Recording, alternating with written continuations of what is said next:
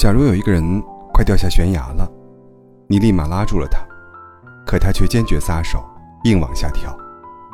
你有什么办法呢？很显然，你没有任何办法。这种费力不讨好的助人经历，大概是很多人都有过的体验吧。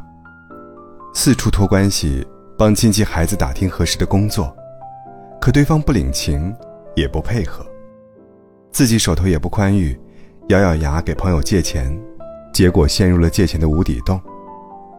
一直好心在同事上班，不给钱就算了，结果反被埋怨害他上班迟到。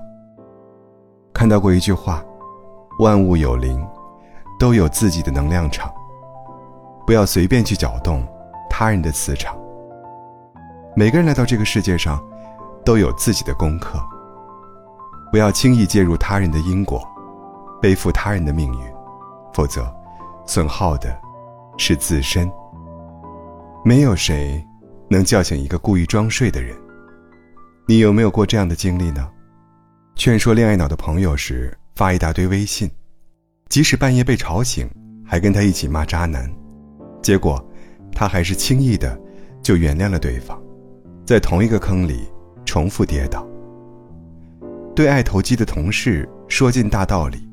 帮他各种争取权益，甚至不惜牺牲自己的利益，结果他还是反反复复吃亏。省了一辈子钱的父母费尽心力劝说，结果他们还是对自己抠抠搜搜，却在一些不值得的东西上花大钱。像这样总是甘愿为别人奉献的人，是一段关系中的拯救者。总是怀着没我不行，只有我才能帮到他们的想法。试图去拯救别人，结果，别人不但不领情，反而落了一身的不好。很多人都知道，扁鹊见蔡桓公这个故事。扁鹊第一次见到蔡桓公，说：“大王有病在腠理，若不治疗，恐将深入。”蔡桓公答：“寡人没病。”甚至说：“医生喜欢给没病的人治病，以此来显示自己的本领。”十天之后，扁鹊又见蔡桓公，大王之病已如肌肤，若不治疗，将更加深入。蔡桓公不高兴了。又过了十日，扁鹊再次见到蔡桓公，大王之病已深入肠胃，若不治疗，恐将病入膏肓。蔡桓公更加恼火了。结果大家都知道了。仅仅十五日之后，蔡桓公就病死了。每个人来到这个世界上，都有自己要面对和解决的课题。建议和帮助再多，也只是耗费无效的精力，消耗自己的能量。哪怕这个人是你的挚友、兄弟姐妹，甚至父母。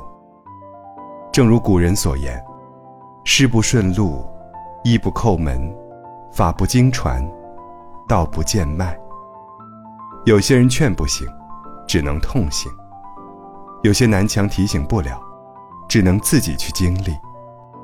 我们能做的最好的帮助，就是尊重对方，让他如他所示，活好自己。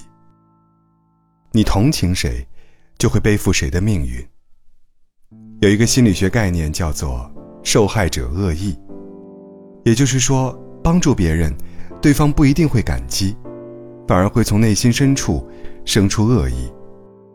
电视剧《人世间》当中就有这样一个故事：周秉昆做生意赚了些钱，给家人买了套大房子，而此时，他得知好友肖国庆和妻子吴倩下岗了，没有收入，也没地方住，他便主动把空出来的老房子给他们免费住，还帮吴倩介绍了一份书店的工作。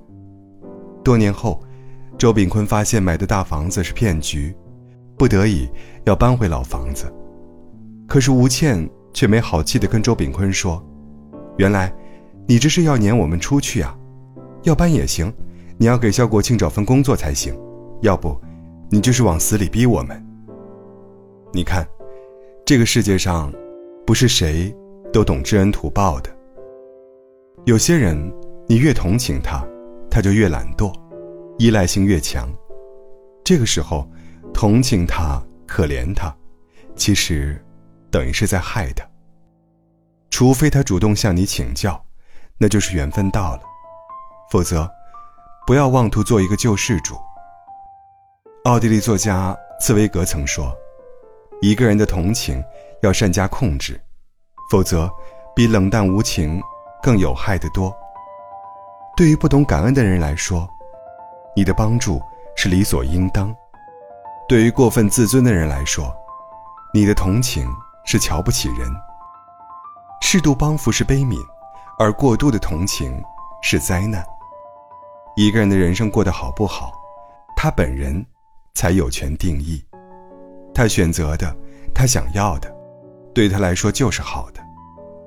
你不能剥夺他人从痛苦中受益的权利，否则，你就要背负他人的因果。放下助人情节，尊重他人命运。生活这场答卷，每个人都有自己的人生题目，每个人也都有自己的解法。有的人喜欢狼吞虎咽，有的人喜欢细嚼慢咽，有的人为了车房拼了一辈子，有些人买辆摩托车，走遍大好河山。我们不能用自己的标准，去评判他人答案，更不能试图改变他人，以适应自己的期待。井蛙不可与海。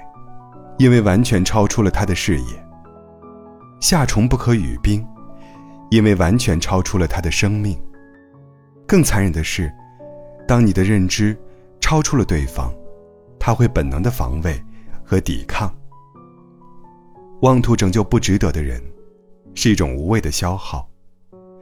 咸鱼躺得好好的，也不一定要帮他翻个身；朽木活得好好的，也不一定要帮他雕成才。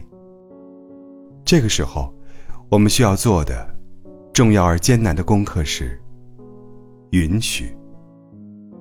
活在真相中，承认真相，允许每个人如他所示。允许父母没有自我，整日活在无尽的操心之中；允许伴侣时而摆烂，不懂如何捍卫自己的利益；允许他人受苦、犯错、不完美，因为这些。也是他们的权利。很认同一句话：能让人做出改变的，不是道理，而是南墙，是弯路，是栽跟头。每个人的每段经历，都是有意义的。